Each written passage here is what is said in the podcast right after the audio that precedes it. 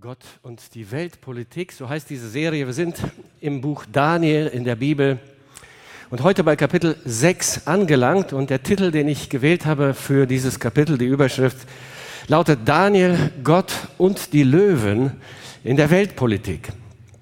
Das Kapitel 6 im Buch Daniel ist eines der bekanntesten Kapitel in der Weltliteratur überhaupt.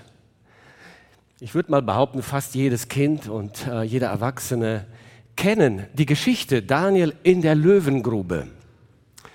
Und ich hatte letzten Sonntag gesagt, dass wir diese Predigt mit einem Malwettbewerb verbinden wollen und äh, dass jedes Kind, aber auch Erwachsene, die es möchten, einen Malblock und Stifte mitbringen können und ein Bild malen, entweder Daniel in der Löwengrube oder sonst eine Szene aus diesem Kapitel. Wer von euch hat Stift und Malblock mitgebracht. Gibt es solche? Ja, ich sehe einige Hände, sehr schön.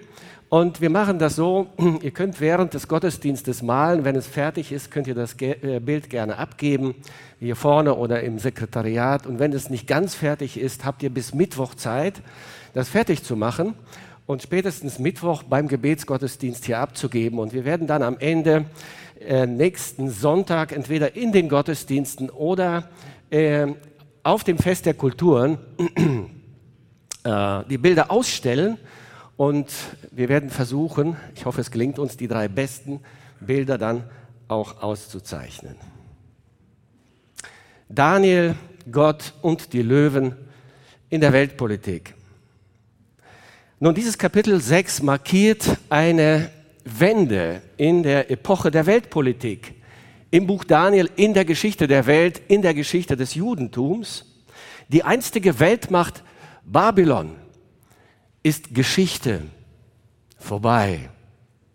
Sie wurde durch eine neue Weltmacht ersetzt, durch das Medo-Persische Weltreich. Und so macht das Buch Daniel immer wieder unmissverständlich klar, dass Gott der Schöpfer des Universums, die höchste Instanz ist, die über der Weltpolitik steht. Gott setzt Könige ab und setzt Könige ein. Und der Prophet Daniel ist mittendrin im weltpolitischen Geschehen, im Zentrum der Macht, immer noch. Doch er, er operiert auf einer völlig anderen Ebene als die Könige und die Herrscher dieser Weltimperien, an deren Hof er dient und deren Politik er auch mitgestaltet. Aber er steht in erster Linie im Dienst des Schöpfers des Universums und des Gottes Israels. Er ist Gottes treuer Zeuge und zwar genau dort, wo Gott ihn hingestellt hat. 66 Jahre sind seit dem Tag vergangen, an dem Nebukadnezar Daniel und seine Freunde aus Jerusalem nach Babylon verschleppt hatte. Daniel muss zum Zeitpunkt der Verschleppung ein sehr junger Mann gewesen sein, ein Teenager. Vielleicht war er 14 Jahre alt, vielleicht 16, vielleicht 18. Wenn er damals 14 Jahre alt war, ist er jetzt 80. Vielleicht ist er schon weit über 80 Jahre alt. Gott hatte Daniel schon sehr, sehr früh, vor über 60 Jahren, den Verlauf der Weltgeschichte im Voraus gezeigt. Und zwar bis an das Ende der Weltgeschichte, bis an das Ende der Weltpolitik. In Träumen, in Visionen. Daniel sieht nun mit eigenen Augen, wie dieser Plan Gottes mit hundertprozentiger Genauigkeit in Erfüllung geht. Das goldene Haupt das Babylon und Nebukadnezar darstellte, ist abgelöst. Durch Brust und Arme aus Silber, die dieses medopersische Imperium dargestellt haben in der Vision, die einmal Nebukadnezar hatte. Belsazar ist ermordet worden, die Weltmacht Babylon vernichtend geschlagen und der persische König Kyros, bereits lange mit Namen, das muss man sich mal vorstellen, mit Namen vorhergesagt worden durch den Propheten Jeremia. Dieser König Kyros ist jetzt der Machthaber des neuen Imperius, Imperiums und er steht an der Spitze dieses Staates. Die persische Stadt Susa ist jetzt die Welthauptstadt. Es ist nicht mehr Babylon. In Babylon aber, der ehemaligen Welthauptstadt, setzte Kyros einen Vasallenkönig ein, einen Co-Regenten, der mitregieren darf. Und dieses war der 62-jährige Meder Darius. Es ist das Medo-Persische Weltimperium. Die Meder sind etwas schwächer, die Perser sind stärker, sie teilen sich die Macht und über das ehemalige Babylon herrscht der Meder Darius. Das ist die Vorgeschichte, die, an die das Kapitel 6 im Buch Daniel anknüpft. Und lasst uns einfach mal lesen, die Verse 1 bis 4. Und der Meder Darius übernahm die Königsherrschaft im Alter von 62 Jahren. Darius fand es für gut, über das Reich 120 Satrapen einzusetzen, die über das ganze Reich verteilt sein sollten. Über diese wieder setzte er drei oberste Beamte, zu denen auch Daniel gehörte. Ihnen sollten die Satrapen Rechenschaft ablegen, damit der König keinen Schaden erleide. Daniel nun zeichnete sich vor den anderen obersten Beamten und den Satrapen aus, denn in ihm war ein außergewöhnlicher Geist. Der König erwog sogar, ihn zum höchsten Beamten des ganzen Reiches zu machen. Nebukadnezar war weg, Belsazar war tot, das babylonische Reich war Geschichte, Daniel aber blieb. Nun, Daniels Ruf muss legendär gewesen sein in Babylon und weit darüber hinaus. Und sicherlich wussten auch Kyros, der Perserkönig, und Darius, der Mederkönig, Bescheid über Daniel und all das, was er im Weltreich Babylon gesagt und bewirkt hatte. Darius setzt ihn sofort als einen von drei seiner wichtigsten Minister in seine Regierungsmannschaft ein weil er eine Ausnahmeerscheinung ist. Er ist außergewöhnlich. Er ist weise. Er regiert sehr klug. Und Darius erwägt ihn zum Ministerpräsidenten des gesamten Landes Babylon zu machen. Nun, wir können uns vorstellen, das gefällt nicht jedem.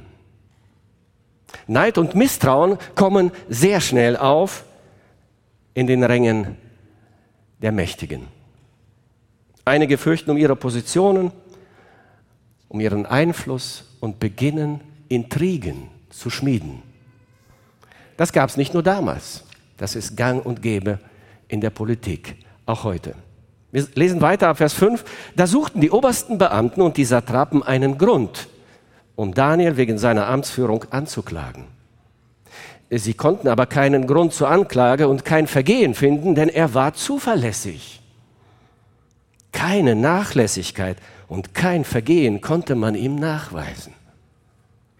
Da sagten jene Männer, wir werden keinen Grund finden, um diesen Daniel anzuklagen, es sei denn, wir finden gegen ihn etwas wegen des Gesetzes seines Gottes.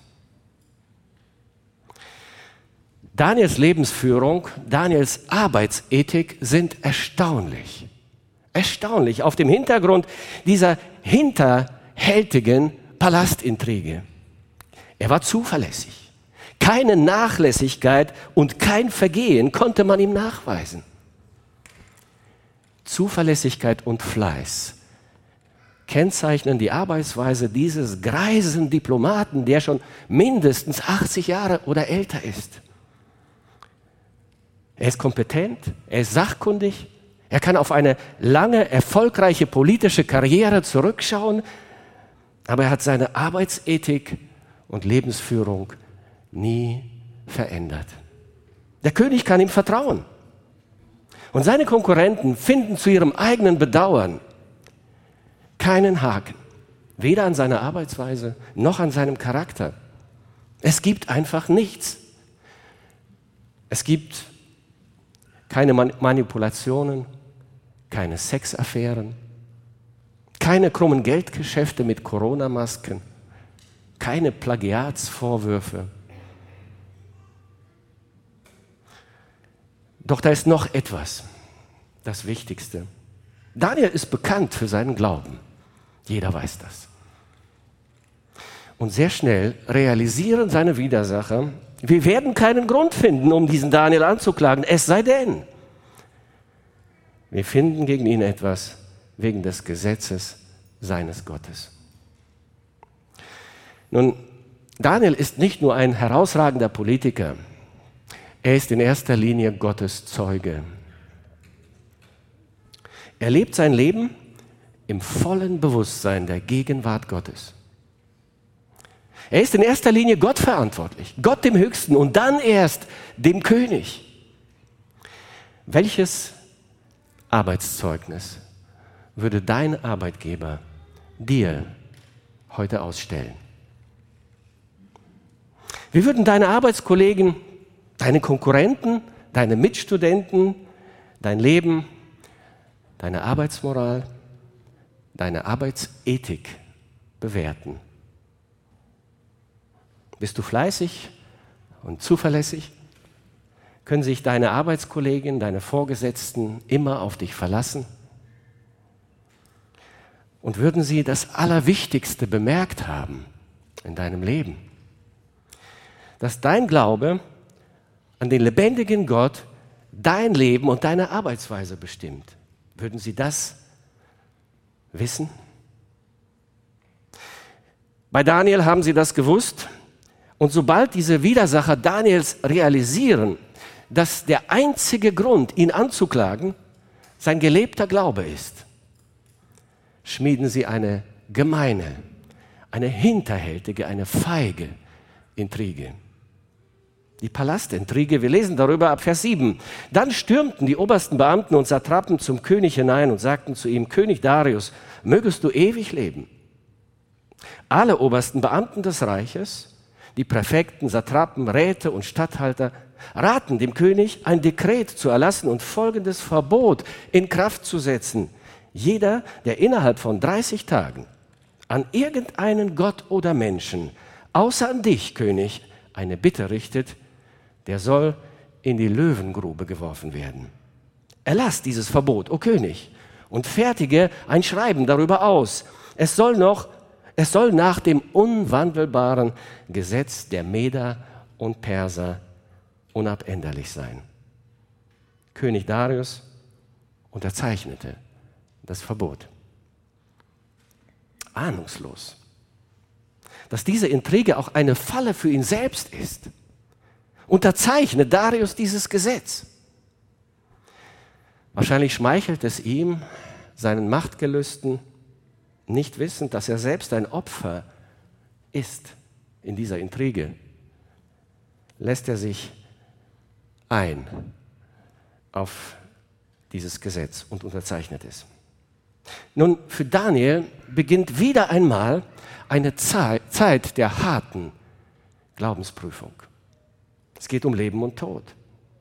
Wieder einmal. Wie reagiert Daniel auf diese lebensbedrohliche Situation für ihn? Was tut er?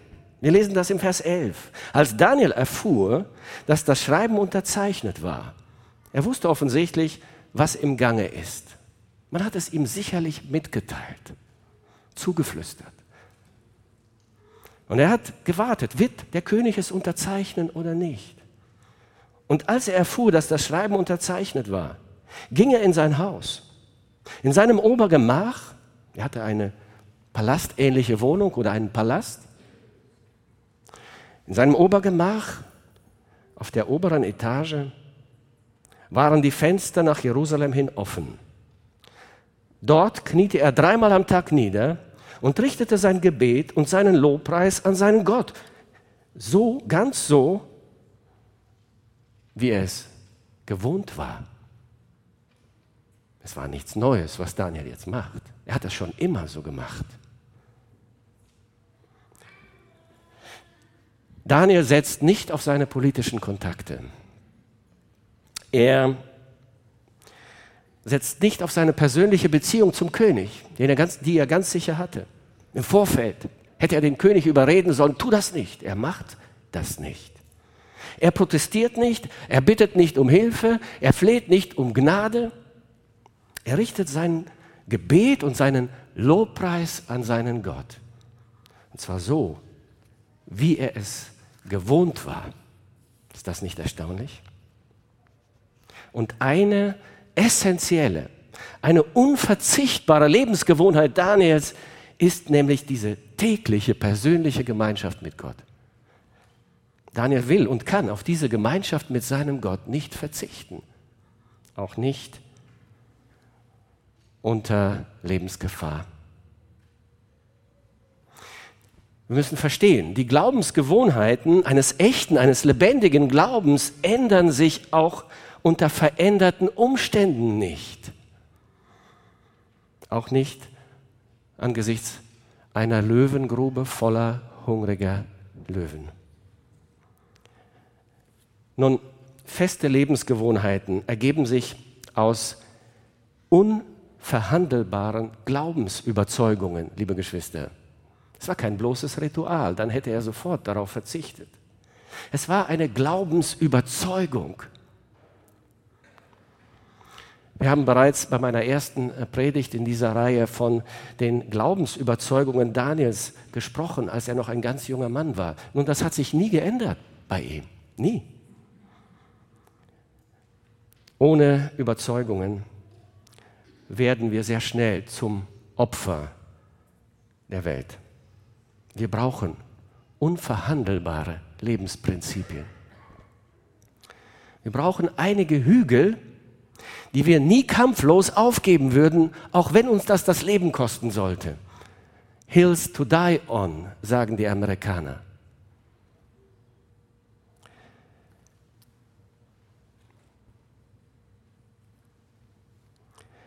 Und du musst wissen, warum du diese Überzeugungen hast und worauf sie in der Heiligen Schrift, in der Bibel gründen und wie sie in deinem Gewissen verankert sind. Das musst du wissen. Ohne Überzeugungen bist du wie ein Korken auf dem Wasser. Du wirst von der Strömung dieser Welt mitgerissen. Überzeugungen sind die unverrückbaren Säulen deines Charakters. Sie bilden das Fundament. Sie bilden die Statik deiner Persönlichkeit überhaupt. Daniel hatte als Jugendlicher feste Überzeugungen. Er war schon damals bereit, dafür sein Leben aufs Spiel zu setzen. Er hat diese Überzeugungen nie aufgegeben, auch nicht im Alter von über 80 Jahren, auch nicht angesichts der Todesgefahr. Was sind deine unverhandelbaren Lebensprinzipien und Glaubensüberzeugungen. Ich muss dir sagen, wenn du sie, jetzt in guten Zeiten nicht hast und nicht nach diesen Lebensprinzipien lebst, wirst du sie auch nicht haben, wenn die Zeiten sich ändern werden. Wenn du vor die Wahl gestellt wirst. Manchmal denken wir, wenn es drauf ankommt, wenn es hart auf hart kommt, werde ich mein Leben für Christus opfern. Dann werde ich zum Helden. Aber jetzt die kleinen Kompromisse, die kann ich mir leisten. Ein verhängnisvoller Fehler. Du wirst diese Überzeugungen nicht haben und nicht halten, wenn es hart auf hart kommen wird, wenn du einen hohen Preis für deinen Glauben bezahlen wirst müssen. Wer im Kleinen nicht treu ist, wird niemals im Großen treu sein. Jeremia sagt, wenn du mit Fußgängern läufst und sie dich schon ermüden, wie willst du den Lauf gegen Pferde bestehen? Wenn du dich nur im Land des Friedens sicher fühlst, wie wirst du dich dann im Jordan-Dickicht verhalten, im Versteck, im Krieg, angesichts des Todes? Das heißt, wenn du in friedlichen Zeiten, sagt Jeremia hier, unter normalen Umständen nicht konsequent mit Gott lebst und dich so das Gemeindeleben, das Beten, das Bibellesen, das Mitarbeiten in der Gemeinde ermüden und schlauchen und es dir zu viel wird. Wie willst du es schaffen, wenn schwere Zeiten, starke Versuchungen kommen oder du in eine große Lebenskrise hineinkommst? Nun, was mag wohl die Reaktion der anderen gläubigen Juden, und es gab viele in Babylon, äh, in der Stadt auf diese Haltung Daniels gewesen sein? Ich denke, sie war genau das, was sie auch heute gewesen wäre und teilweise auch ist. Man muss doch nicht fanatisch sein in seinem Glauben. Man kann es aber auch übertreiben. Wo steht denn in der Bibel, dass man dreimal am Tag und dazu auch noch am offenen Fenster beten muss? Wo steht das? Nirgendwo. Das ist einfach unverantwortlich. Er hätte ja auch mal 30 Tage lang aufs Gebet verzichten können, nicht wahr? Oder wenigstens die Fenster schließen, die Gardinen zuziehen und leise beten. Dann wäre er verschont geblieben.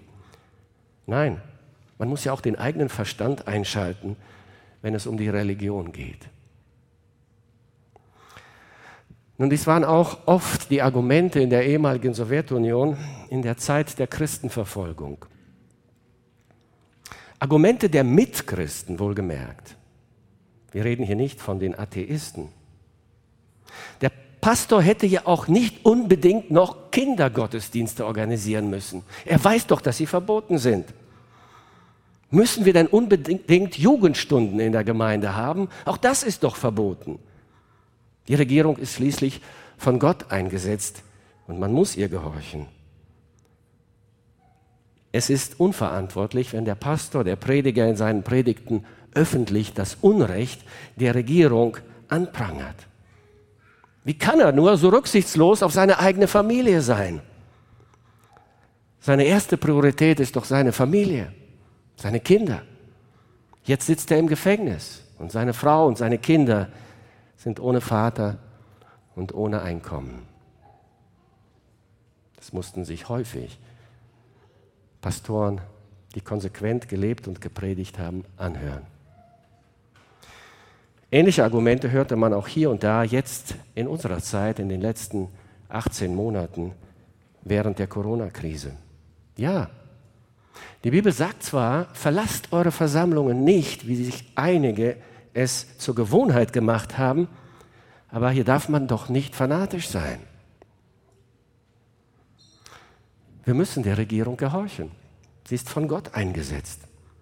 Und außerdem, wenn wir auf Gottesdienste verzichten, sind wir dann nicht ein Vorbild für die Bevölkerung? Ist das nicht Nächstenliebe? Es ist einfach unverantwortlich, sich jetzt noch zu versammeln. Ja, liebe Freunde, Krisen sind immer eine Herausforderung. Aber sie haben auch etwas Gutes, nicht wahr? Sie bringen das Verborgene zutage, das sonst nie an die Oberfläche kommen würde. Sie legen die Beschaffenheit des Fundaments offen, das wir haben oder nicht haben. Sie zeigen, ob unser Glaube Substanz hat oder ob es sich bei uns nur um einen Schönwetterglauben handelt. Insofern war und ist auch diese Corona-Krise ein Qualitätstest für unseren Glauben. Und wir wissen nicht, was noch kommen wird. Der amerikanische Pastor Eden Tozer schrieb bereits Mitte des letzten Jahrhunderts Worte, die heute, denke ich, noch aktueller sind als damals. Angesichts dieser grenzenlosen Verweltlichung und Kompromissbereitschaft der breiten Masse der Christenheit. Er schrieb, die Gemeinde braucht im Augenblick Männer, richtige Männer, tapfere Männer. Überall heißt es, wir bräuchten eine Erweckung und Gott weiß, wie nötig wir sie haben, aber Gott will doch keine Mäuse erwecken. Es mangelt uns an Männern, die sich für den Kampf der Seele zur Verfügung stellen die sich nicht vor dem Tod fürchten, weil sie Versuchung, den Versuchungen der Welt bereits gestorben sind. Solche Männer sind frei von all den Zwängen, die schwächere Menschen beherrschen und einengen. Diese Art Freiheit ist nötig, wenn wir wieder Propheten auf unseren Kanzeln haben wollen und keine Maskottchen. Diese freien Männer werden Gott in der Menschheit aus und der Menschheit aus Motiven dienen, die zu hoch sind um von den Allerweltsunterhaltern Unterhaltern verstanden zu werden, die heute das Heiligtum bevölkern.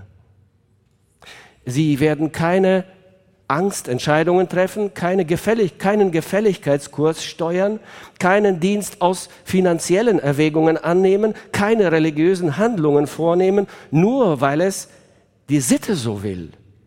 Noch werden sie sich selbst gestatten, sich durch Pu Publikumsgunst oder um ihres Rufes willen beeinflussen zu lassen. Die wahre Gemeinde hat sich nie nach der öffentlichen Meinung erkundigt bevor sie den Kampf eröffnete. Ihre Leiter waren auf Gott, hörten auf Gott. Sie kannten den Willen des Herrn und handelten danach. Ihre Leute folgten ihnen, manchmal zum Sieg, viel häufiger aber zu Leiden und öffentlicher Verfolgung. Und ihr ausreichender Lohn lag in dem befriedigenden Bewusstsein, in einer falschen Welt auf der richtigen Seite zu stehen.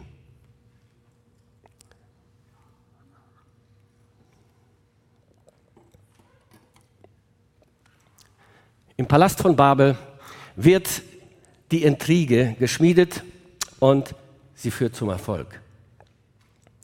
Die Feinde Daniels sind bestimmt außer sich vor Freude. Sie sind sich ganz sicher. Jetzt werden sie ihren unliebsamen Konkurrenten los. Sie stürmen in sein Haus und ertappen Daniel bei seinem Verbrechen. Auf frischer Tat. Vers 12. Da stürmten jene Männer hinein und fanden Daniel, wie er zu seinem Gott betete und flehte. Darauf gingen sie zum König und erinnerten ihn an sein Verbot. Sie sagten, O König, hast du nicht ein Verbot unterzeichnet? Nachdem jeder, der innerhalb von 30 Tagen an irgendeinen Gott oder Menschen außer an dich, König, eine Bitte richtet, in die Löwengrube geworfen werden soll. Der König gab zur Antwort, die Anordnung steht fest nach dem unwandelbaren Gesetz der Meder und Perser. Da berichteten sie dem König. Daniel, einer von den verschleppten Juden, achtet weder dich, König, noch das Verbot, das du unterschrieben hast, sondern verrichtet dreimal am Tag sein Gebet. Die Falle ist zugeschnappt. Es hat funktioniert.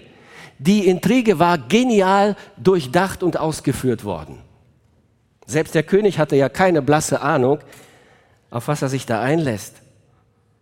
Er hat ahnungslos mitgespielt. Und es fällt auf, wie herablassend diese Männer über Daniel reden.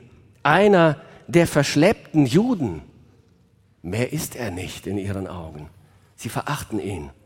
Sie sagen nicht, einer deiner wichtigsten Minister auf den du so viel Hoffnung gesetzt hast. Nein, er ist einfach nur einer der verschleppten Juden. Nun wird der König wach und versteht endlich, dass auch er selbst ein Opfer dieser Intrige geworden ist. Vers 15 und 16, als der König das hörte, missfiel es ihm sehr. Und er dachte nach, wie er Daniel retten könne. Bis Sonnenuntergang bemühte er sich, ihn frei zu bekommen. Er setzt alle juristischen Hebel in Bewegung. Erfolglos. Da stürmten jene Männer zum König hinein und sagten zu ihm, bedenke König, es ist bei den Medern und Persern, Persern Gesetz, dass jedes Verbot und Dekret, das der König erlässt, unabänderlich ist. Sie kannten sich aus in der Justiz des Imperiums. Der König ist gezwungen, sein Urteil zu vollstrecken. Er tut es mit schwerem Herzen, weil er Daniel mag und er möchte ihn so gerne verschonen. Wir lesen weiter. Darauf befahl der König Daniel herzubringen. Und man warf ihn zu den Löwen in die Grube. Der König sagte aber noch zu Daniel, möge dein Gott, dem du so unablässig dienst, dich retten. Und man nahm einen großen Stein und wälzte ihn auf die Öffnung der Grube. Der König versiegelte ihn mit seinem Siegel und den Siegeln seiner Großen, um zu verhindern, dass an der Lage Daniels etwas verändert würde. Er ist skeptisch. Er weiß nicht, was diese Intriganten noch im Schilde führen. Er versiegelt die Grube. Er ist unglücklich, todunglücklich. Er kann nicht schlafen, Dann ging der König in seinen Palast, fastend verbrachte er die Nacht. Nun, das machen wir meistens alle, ja, fastend. In der Nacht fasten wir alle, aber der König damals vermutlich nicht. Er ließ sich keine Speisen bringen und konnte keinen Schlaf finden. Früh am Morgen, als es gerade hell wurde, stand der König auf und ging in Eile zur Löwengrube. Als er sich der Grube näherte, rief er mit schmerzlicher Stimme nach Daniel und fragte, Daniel, du Diener des lebendigen Gottes, hat dein Gott, dem du so unablässig dienst, dich von den Löwen erretten können? Der König hat eine geringe, eine schwache Hoffnung und doch ist es eine Hoffnung. Deshalb eilt er im Morgengrauen zur Grube. Er entfernt die Siegel, er alleine darf es. Er schaut hinein, er ruft hinein. Und wie muss er sich gefreut haben, als er die Stimme seines greisen Dieners aus der Grube hörte. Daniel antwortete ihm, O König, mögest du ewig leben. Mein Gott hat seinen Engel gesandt und den Rachen der Löwen verschlossen. Sie taten mir nichts zuleide, weil ich vor ihm als unschuldig befunden wurde und auch vor dir, König, habe ich keine Verbrechen begangen. Darüber war der König hoch erfreut und befahl Daniel aus der Grube herauszuziehen, herauszuholen. So wurde Daniel aus der Grube herausgeholt. Man fand an ihm nicht die geringste Verletzung, denn er hatte seinem Gott vertraut. Die Feinde Daniels haben bei ihrer Intrige offensichtlich an alles gedacht, alles berücksichtigt, außer einer Tatsache. Sie haben nicht verstanden, sie haben nicht bedacht, dass der Gott Daniels zusammen mit seinem Diener in die Löwengrube gehen wird. Gott war in der Löwengrube, bevor Daniel hineingeworfen wurde. Und er empfing ihn dort und blieb bei ihm in der Grube, bis Daniel herausgeholt wurde. Gott ist immer bei uns. Er ist immer bei seinen treuen Dienern. Er verlässt sie nie. Jesus hat gesagt, sieh, ich bin bei euch alle Tage bis an der Weltende. Er geht mit ihnen in die Löwengrube, ins Gefängnis, ins Straflager, aufs Schafott zum Ort der Hinrichtung. Und er tut immer eines von zwei Dingen. Tut Gott immer in solchen Fällen. Entweder gibt er ihnen Kraft und Mut, die Leiden und selbst den Märtyrertod zu ertragen. Er erfüllt sie sogar mit Freude und mit Hoffnung auf das, was jetzt kommen wird, nach der Hinrichtung. Oder aber er hält den Löwen das Maul zu. Er lässt das Feuer seine Diener nicht antasten. Er tut ein Wunder und rettet seine Diener. Er selbst entscheidet, welche der beiden Lösungen er anwendet. Er ist souverän. Was die Intriganten nicht bedacht haben, war die Tatsache, dass der Gott Daniels mit Daniel in der Löwengrube war. Und deshalb hatten sie eine wichtige Frage nicht erörtert und nicht besprochen und nicht berücksichtigt. Was tun wir, wenn die hungrigen Löwen das Fressen verweigern? Was machen wir dann? Was werden wir tun, wenn den Löwen der Appetit vergeht? Sie hatten keinen Plan B für diesen Fall. Der König Darius schon. Wir lesen weiter. Nun aber ließ der König die Männer herbeiholen, die Daniel verklagt hatten, und ließ sie mit ihren Kindern und Frauen in die Löwengrube werfen. Sie waren noch nicht am Boden der Grube angelangt, da stürzten sich die Löwen auf sie und zermalmten ihnen alle Knochen. Gott kommt hier nicht nur Daniel, sondern auch dem König Darius zu Hilfe. Er war betrogen worden, ausgetrickst worden. Gott hilft ihm. Darius hatte sein Gesetz erfüllt. Er hatte das Urteil vollstreckt. Und obwohl er alles richtig gemacht hatte, bleibt Daniel, den er schätzte und liebte, unverletzt. Weil er seinem Gott vertraut hatte und weil auch die Löwen Gott gehorchen. Sie fressen nur, wenn Gott es erlaubt. So kommt am Ende doch die Wende. Alles bloß dieses Ende hätten sich die Intriganten, die Feinde Daniels niemals vorstellen können in ihren schlimmsten Albträumen, dass sie selbst Opfer ihrer eigenen Intrige werden.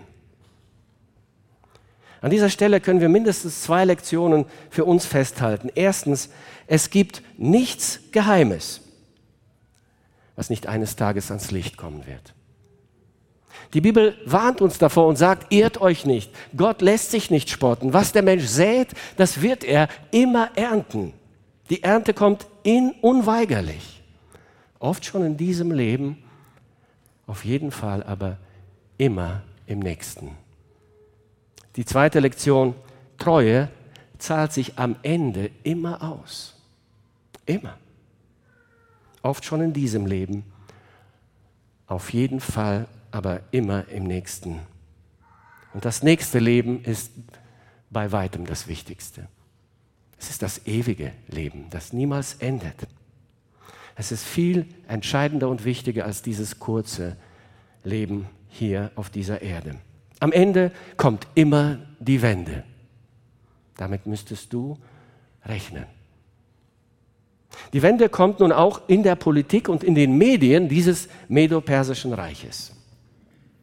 Dank der Treue und des unveränderlichen, kompromisslosen Glaubens Daniels wird wieder einmal ein heidnischer König zum Evangelisten. Wie damals der babylonische König Nebukadnezar verkündigt jetzt auch Meder, der Meder Darius, das Evangelium, die biblische Wahrheit. Wir lesen ab Vers 26. Daraufhin schrieb König Darius an alle Völker, Nationen und Sprachen auf der ganzen Erde, Friede sei mit euch in Fülle. Hiermit ordne ich an.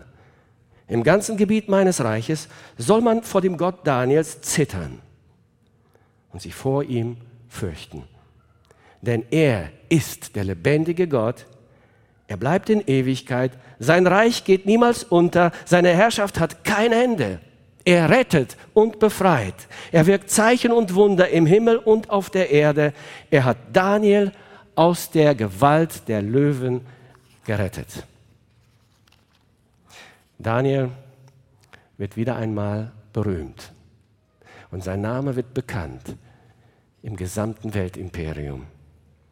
Daniel hat in seiner Predigt fünf Punkte, die nicht nur damals aktuell waren, sie sind auch heute in unserer Zeit aktuell wie damals und wir sollten jeden dieser Punkte zu Herzen nehmen. Erstens, jeder soll den Gott Daniels fürchten. Gottes Furcht ist immer richtig. Der Gott Daniels ist der allmächtige Schöpfer Gott. Er ist der Richter und der Gesetzgeber der ganzen Welt. Er verdient höchsten Respekt. Auch in unserer Welt wird er verachtet, selbst in Kirchen und christlichen Gemeinschaften. Aber Gottesfurcht ist der Anfang der Weisheit. Wer Gott, seine, Gott und seine Gebote nicht respektiert, der ist einfach töricht und besitzt keinen Gramm Weisheit. Vor diesem Gott muss man sich beugen in Buße, Demut, Ehrerbietung. Alles andere ist dumm und gefährlich. Zweitens, er ist der lebendige Gott, er bleibt in Ewigkeit. Dieser Gott ist das Leben selbst, er ist die Quelle des Lebens, des wahren, des ewigen Lebens. Leben gibt es nur bei ihm, außerhalb von ihm gibt es kein Leben und wer an diesem Gott vorbeilebt, lebt am Leben selbst vorbei. Dieser Gott bietet jeden, der im Glauben zu ihm kommt, Anschluss an das ewige Leben. Er schenkt ewiges Leben. Jesus, der Sohn Gottes, ist in diese Welt gekommen, um uns dieses Leben anzubieten. Er sagt, wahrlich, ich sage euch, wer mein Wort hört und glaubt dem, der mich gesandt hat, der hat das ewige Leben und kommt nicht in das Gericht, sondern ist vom Tod zum Leben hindurchgedrungen. Wer Jesus als seinen persönlichen Herrn und Retter annimmt, das ist das Angebot des lebendigen Gottes, muss keine Angst mehr vor dem Tod, vor dem Gericht, vor der Hölle haben. Jesus lädt auch dich heute ein, zu ihm zu kommen, ihm deine Schuld und Sünden zu bekennen und im Tausch Vergebung und ewiges Leben zu empfangen. Höre, was er dir zu sagen hat. Ich bin die Auferstehung und das Leben. Wer an mich glaubt, wird leben, auch wenn er stirbt. Und jeder, der lebt und an mich glaubt, wird in Ewigkeit nicht sterben. Glaubst du das? Der dritte Punkt in der Predigt von Darius lautet, sein Reich geht niemals unter, seine Herrschaft hat kein Ende. Auch diese Wahrheit hat Darius begriffen. Erstaunlich. Es ist eine wichtige, eine zentrale Wahrheit der Bibel. Jesus kommt und er wird das Reich einnehmen, besitzen und wird der König der ganzen Welt sein. Das ist das Ziel der Weltgeschichte.